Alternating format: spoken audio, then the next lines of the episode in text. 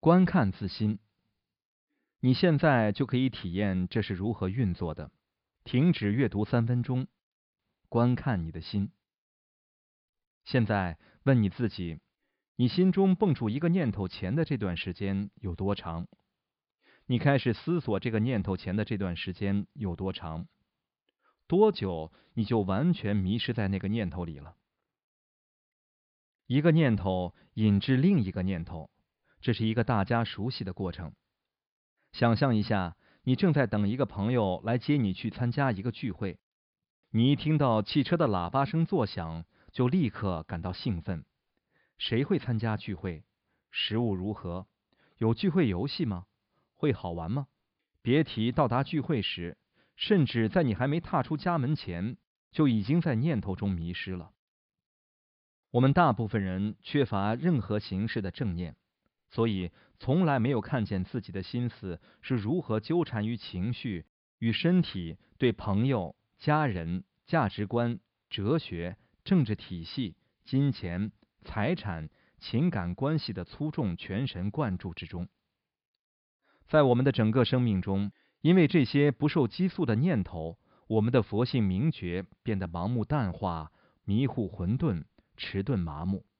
直到我们完全沉没于感觉、迷乱、期望及其衍生出的复杂问题的泥沼中，仿佛心性从未存在。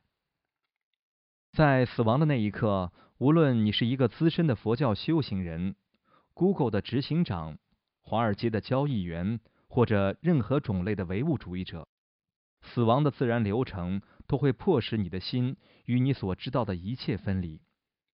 显然，这意味着与你的朋友、家人、房子、公园和健身房分离，也意味着与你一生中一直在一起的一天二十四个小时、每周七天，即使睡觉亦然的身体分离。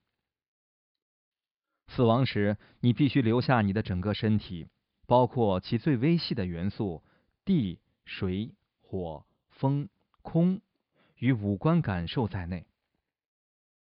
当你还活着的时候，你认为自己看到、听到、尝到、触摸到等等的一切，全都经过你的五根——眼、耳、鼻、舌、身等等的过滤。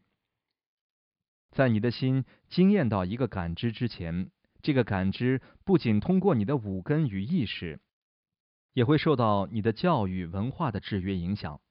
正是这种过滤过程，令绝大部分的生命变得可行。想象一下，有一天早晨你醒来，发现自己身处一个陌生的地方，在你正前方是一堵奶油色的墙，墙上画着两个黑色的半圆和两个圆圈。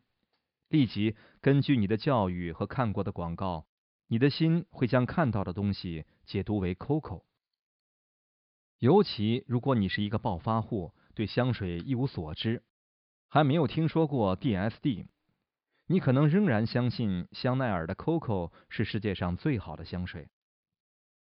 我们活着的时候所感知的一切，全部都受到我们的条件制约与教育，或者欠缺条件制约与教育的诠释。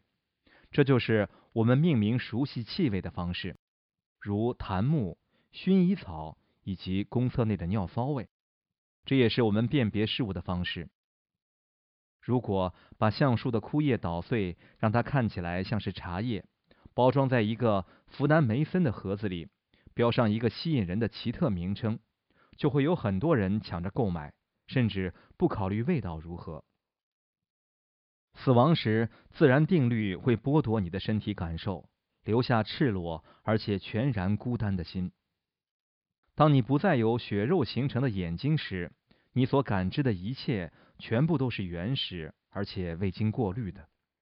如果没有眼睛过滤你的感知，奶油色墙壁上的 Coco 就会看起来大大的不同。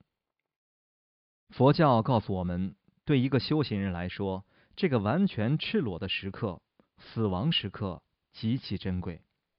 在死亡的时候，自然力量其实帮助我们去欣赏、认出并抓住。一直存在我们心中的本具自信佛。如果修行人已经熟悉心性，那么死亡时刻尤其宝贵。